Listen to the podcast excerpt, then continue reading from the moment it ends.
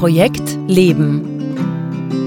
Der Podcast, der dir dabei hilft, deine Personal Projects clever zu managen, damit du all die Dinge verwirklichen kannst, die dir wirklich wichtig sind.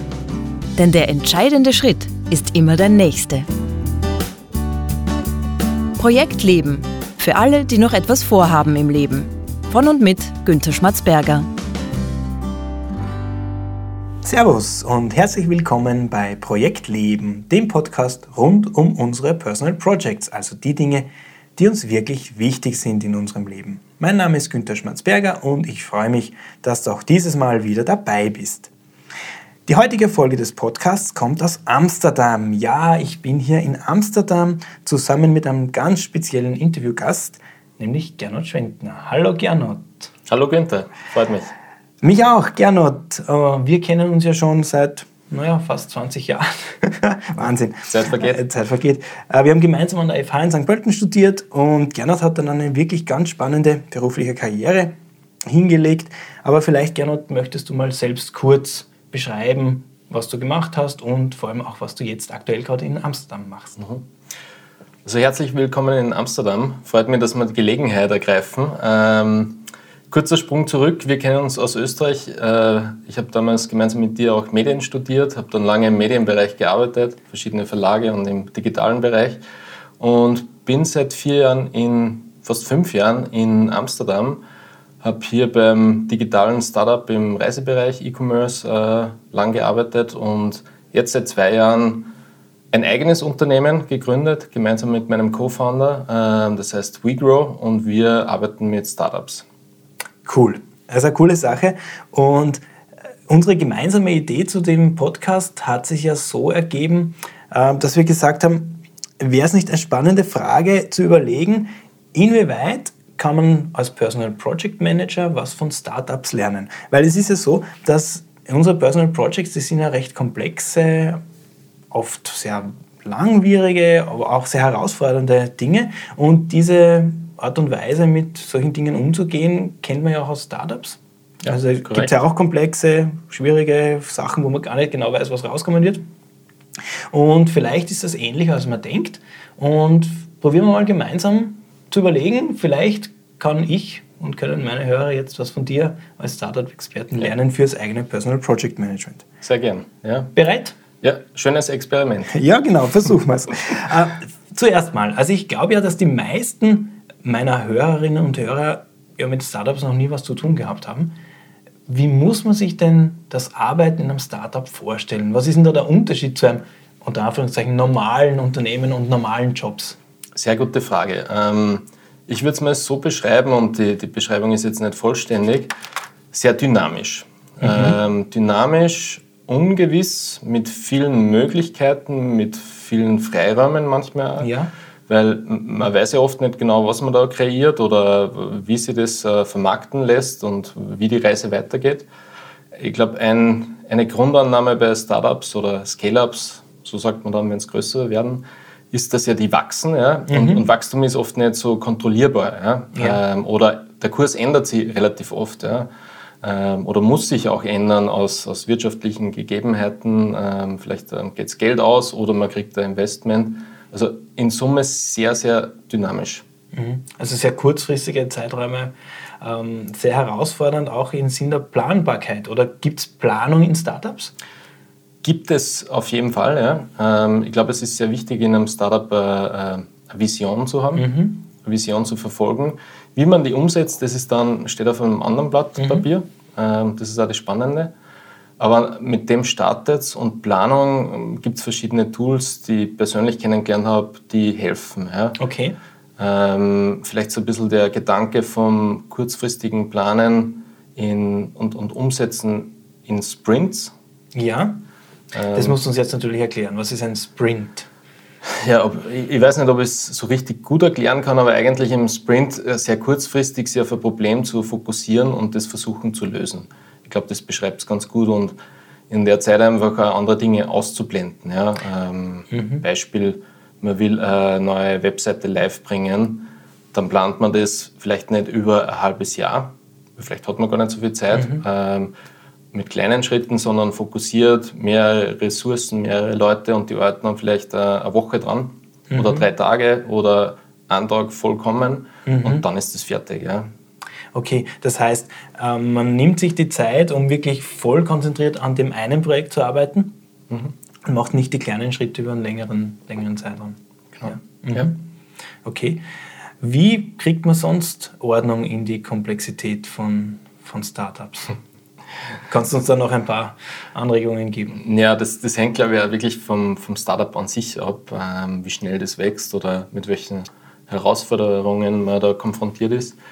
Ähm, Planbarkeit äh, ist wichtig auf einer finanziellen Ebene mhm. grundsätzlich und, und auch auf einer Projektebene, dass man diese Vision runterbricht mhm. und erreichbar macht ja? Ähm, und einfach so kleine Bausteine äh, vornimmt. Ein Tool, was ich da kennengelernt habe, ähm, heißt OKRs. Mhm. Das ist, glaube ich, ursprünglich ähm, kommt das aus, aus von Google. Äh, mhm. Also OKR. O OKR, ja. ja. Okay. OKR. Die Abkürzung steht für? Objectives and Key Results. Objectives and Key Results. Mhm. Die Idee dahinter ist eigentlich, dass man sich äh, Objective, ein Ziel vornimmt und nicht einfach sagt, man will das jetzt machen, sondern mhm. ein Key Result, also ein ähm, ähm, Ergebnis dahinter stellt und sagt, und anhand dessen messen wir es, ob wir es erreicht haben. Okay, zum Beispiel. Wie kann man sich das vorstellen? Ähm, was was wäre ein gutes Beispiel? Ja? Ähm, muss ich kurz überlegen.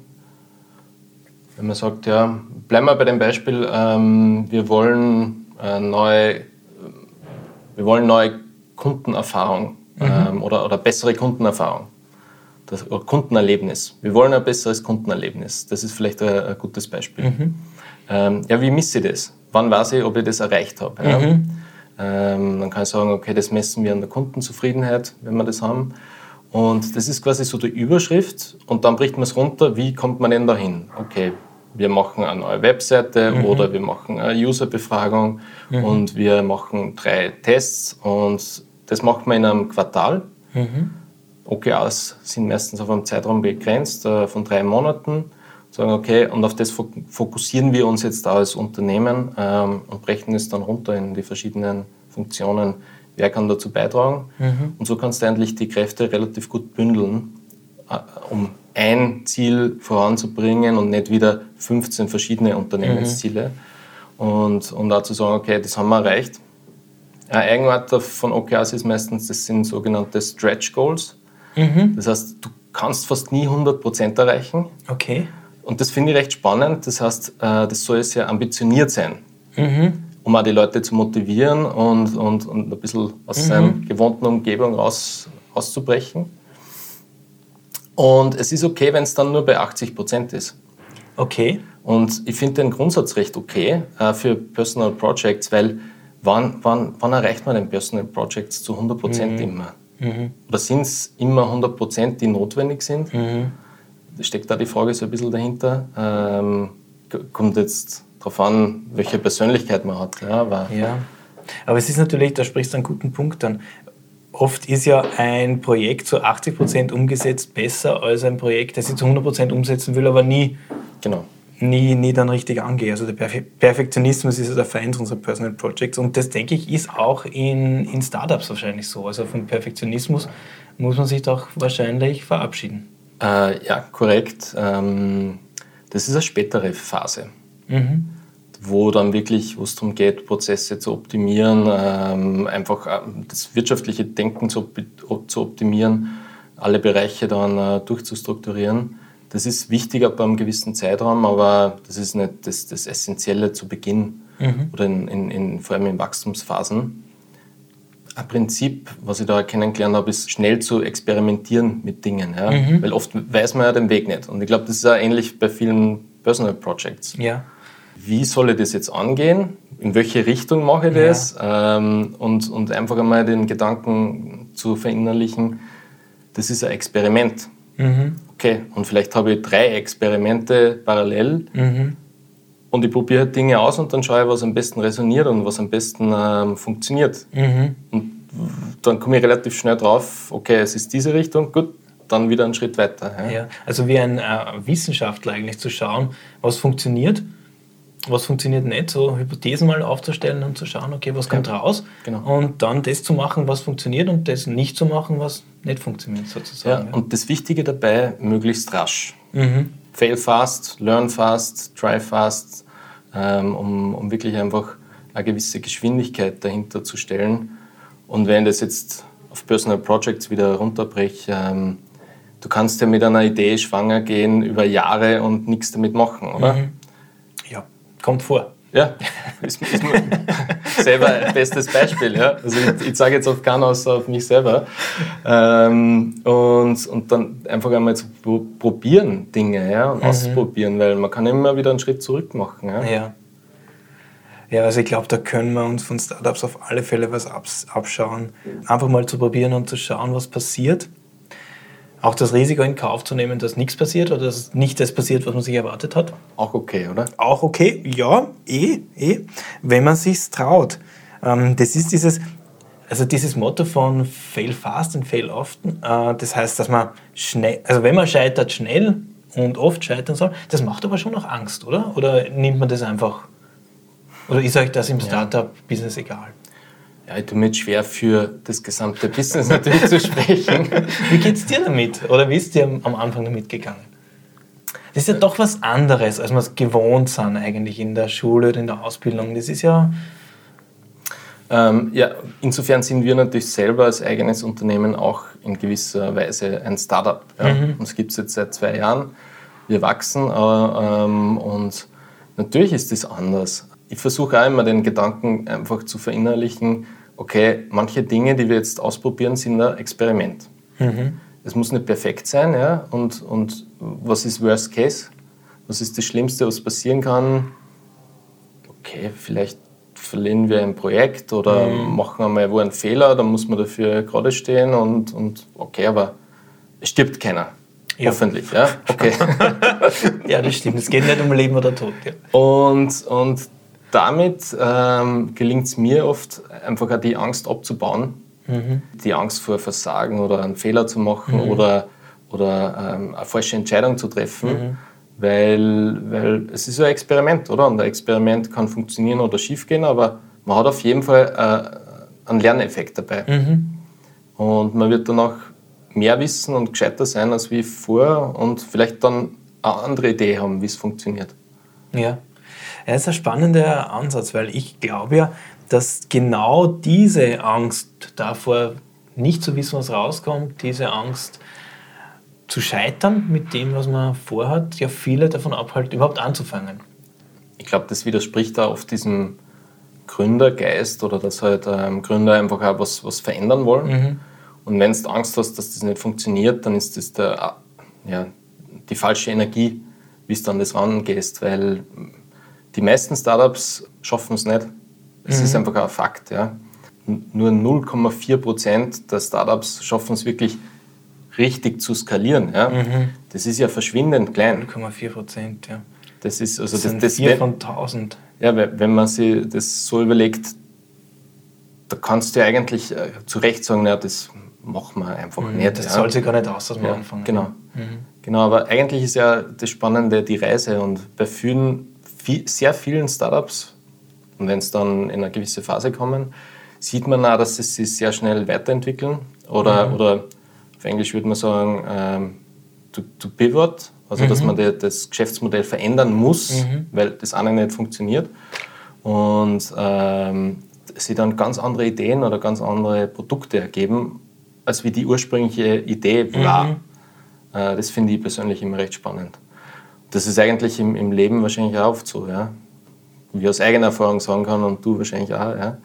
Manchmal ergeben sich halt Dinge, ja. die man so nicht geplant hat. Ja, ja die ergeben sich, ergeben sich ziemlich oft. Und es ist irgendwie, wenn ich das so zuhöre, die alte Weisheit, der Weg ist das Ziel irgendwie dahinter. Das ist natürlich im, im Business ein bisschen anders, weil nicht nur der Weg das Ziel ist, sondern es geht natürlich schon auch um, um geschäftlichen Erfolg. Den braucht es, um, um weiterzuleben. Aber trotzdem geht es schon auch darum zu schauen, wie geht es weiter? Also nicht auf einen Plan sich festzulegen, sondern zu schauen, okay, was braucht jetzt der Moment, was brauchen die Kunden, was braucht die veränderte Marktsituation mhm. und dann eben auch den Mut zu haben und einen Plan, den man bis jetzt gehabt hat, aufzugeben und was Neues ja. zu machen. Eine Herausforderung, die ich sehr oft sehe, und das ist auch in meinem persönlichen Berufsleben so und auch bei den Unternehmen und Startups, mit denen wir arbeiten, ist, was mache ich jetzt? Was ist jetzt wichtig? Mhm. Also der, der, kurze Zeithorizont versus zweiter, dritter Horizont. Äh, mhm. Äh, was muss ich jetzt eigentlich machen, dass ich in einem Jahr oder in fünf Jahren erfolgreich mhm. bin oder mich in die Richtung weiterentwickle? Mhm. Äh, das ist oft gar nicht so einfach äh, abzuwägen, wie mhm. viele Ressourcen kann ich wo reinstecken. Weil ich müsste eigentlich beides machen. Ich müsste genau. eigentlich das machen, was ich jetzt, die Personal Projects, wenn wir es jetzt umlegen, die jetzt gerade aktuell und akut sind, aber ich müsste ja auch eigentlich schon die Personal Projects auf Schiene bringen, die vielleicht erst in einem Jahr oder in zwei Jahren oder die ich schon drei Jahre lang aufschiebe, die wollen ja auch irgendwie behandelt werden. Und wie macht man das, Günther? Ja, deswegen reden wir ja. Gerne, deswegen reden wir. Ich habe gehofft, du kannst mir das erklären. Ja, ein Prinzip, was ich da wirklich kennengelernt habe, ist, ist dieses Prinzip der Three Horizons, also okay. dieser drei Zeithorizonte, was oft mit dem eigenen Geschäftsmodell von einem Unternehmen zusammenhängt. Der erste Horizont ist der, okay, mhm. in dem ich mich jetzt bewege und was mein Kerngeschäft ist. Mhm. Die Taktik dazu ist halt wirklich, ähm, das zu, abzusichern und zu expandieren. Mhm. Und der zweite Horizont ist dann, okay, neue Produkte vielleicht zu entwickeln. Und der dritte ist dann wirklich Zukunft. Ja. Mhm. Ähm, ganz abwegige Dinge, die mhm. vielleicht in 15 Jahren mhm. ähm, am Markt sein könnten. Mhm. Und entsprechend muss ich natürlich auch meine Ressourcen zuordnen. Und die meisten werden in den, in den ersten Horizont reinfließen. Ja. Aber ich muss auch gewisse Zeitreserven in die anderen zwei Dinge, äh, anderen zwei mhm. Horizonte reservieren oder halt Leute finden, die das für mich machen können. Ja. Richtig, ja. Und ich glaube, das passt auch gut zu unseren Personal Projects. Wir haben auch viele Personal Projects, die sind im Hier und Jetzt wichtig mhm. und, und die gehören erledigt. Und gleichzeitig haben wir Personal Projects, die brauchen jetzt unsere Aufmerksamkeit, weil sie ein halben Jahr, in einem Jahr ja. wichtig wären. Und dann gibt es natürlich die lange Bucketlist von Personal Projects, die wir vielleicht irgendwann einmal in der Pension oder in fünf Jahren dann angehen möchten. Oder morgen. Oder morgen, genau. Also es kann ja durchaus sein, dass eine von diesen Personal Projects auf der Bucketlist dann in den zweiten Horizont genau. oder vielleicht sogar in den ersten genau. kommt. Ja, das, ist, das ist ja nicht ausgeschlossen. Aber ich glaube, die Dynamik zu managen, das ist wahrscheinlich die Herausforderung, eben diese drei Horizonte im Blick zu haben und zu schauen, okay, ich nicht, agiere nicht nur kurzfristig und nicht nur langfristig, sondern ich muss eigentlich mhm. alle drei so gut wie möglich. Das ist das Schwierigste eigentlich. Ja. ja. Ähm, weil das meiste muss am, im, im, Hier und Jetzt passieren, mhm. weil du kämpfst als Startup natürlich auch immer mit der Zeit. Weil meistens hast du beschränkte, beschränkte Ressourcen und beschränktes Investment mhm. oder, oder eben dein Businessmodell funktioniert noch nicht so, wie du das vorstellst. Ja. Ähm, und dann, dann wird es halt sehr, sehr immanent, dass du jetzt irgendwas machst. Ja, ja. ja spannend. Vielleicht zum Abschluss noch eine andere Frage, mit der du vielleicht nicht gerechnet hast. Wie ist denn eigentlich das Personal Projects von zu Hause wegziehen und in einem fremden Land leben? Du wohnst jetzt schon seit vier Jahren, hast du gesagt, in ja. Amsterdam. Wie ist denn so das Projekt? Wie geht es damit? Also wenn ich jetzt sage, noch immer nicht abgeschlossen, dann weil es noch immer ein oder zwei Kartons gibt, die irgendwo unter dem Bett stehen oder so. Ähm, so viel dazu. Es ist schon äh, ein Schritt natürlich. Also ich habe das gemerkt, das ist anders, als wie wenn man für ein halbes Jahr oder ja während dem Studium mhm. Erasmus oder irgendwo studieren hingeht. Und man weiß, man kommt wieder zurück ja, nach dem Zeitraum. Genau, mhm. also es ist tatsächlich natürlich anders, wenn man wohin geht und dort äh, äh, nicht, nur, nicht, nicht nur im übertragenen Sinn, sondern tatsächlich ein neues Leben beginnt. Mhm. Ja. Man muss sich darauf einstellen, dass man natürlich äh, mehrere Fähren in seinem Leben sie ändern. Mhm. Nicht nur der Beruf oder mhm. nicht nur das Umfeld, sondern eigentlich ähm, beides. Oder also, dann vielleicht auch privat, ja. sondern drei Dinge. Und wenn man, das ist mit Change Management so eine Weisheit mhm. eigentlich, verändern nur eins immer gleichzeitig. Ja, nicht zu viele Baustellen gleichzeitig ja. offen haben. Ja. Also auf das muss man sich darauf einstellen, das mhm. muss man idealerweise managen. Mhm. Es hilft, wenn man Umzugsfirma hat. das sind so praktische Dinge. Ähm, oder jemanden hat, der, der vor Ort einfach helfen kann mit Tipps und Tricks. Mhm.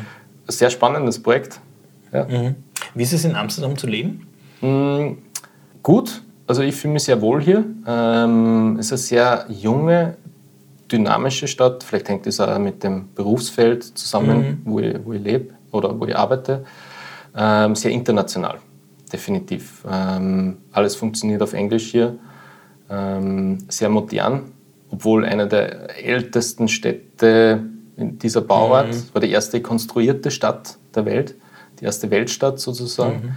Ähm, also es, man hat diesen, diese, den Hauch von Nostalgie manchmal oder von, von Historie mit einem sehr dynamischen Umfeld von vielen jungen Leuten, von, von ja, die Holländer sind da sehr, sehr umtriebig und schauen auch über den Horizont gerne mal raus. Ähm, und ich fühle mich sehr wohl da. Ja. Das klingt hervorragend und klingt auch nach der idealen Stadt, um im Startup-Umfeld tätig zu sein. Ist sicher eine der spannendsten Städte in Europa, ja, äh, in dem Bereich, gemeinsam mit Berlin oder London. Amsterdam äh, auf jeden Fall äh, ein großer Tipp, wenn man in dem Bereich arbeiten will. Also, wenn jetzt bei euch das Startup gründen von der Bucketlist in den Einser-Bereich, Einser-Horizont gerutscht ist, dann überlegen, ob es nach Amsterdam kommen wollt. Der Gernot kann das nur empfehlen. Vielen Dank, Gernot, für das Gespräch. Danke dir, Günther. Hat Spaß gemacht. Mir ebenso und das war es auch schon wieder für heute vom Projekt Leben. Wenn du jetzt ein oder zwei Inspirationen für dein eigenes Personal Projects aus dem Startup-Umfeld bekommen hast, dann hat sich dieser Podcast auch schon wieder gelohnt. Alle Links und Infos zu der Folge findest du wie immer auf projekt-leben.jetzt. Würde mich freuen, wenn du auch nächste Woche wieder dabei bist. Alles Gute für deine Personal Projects.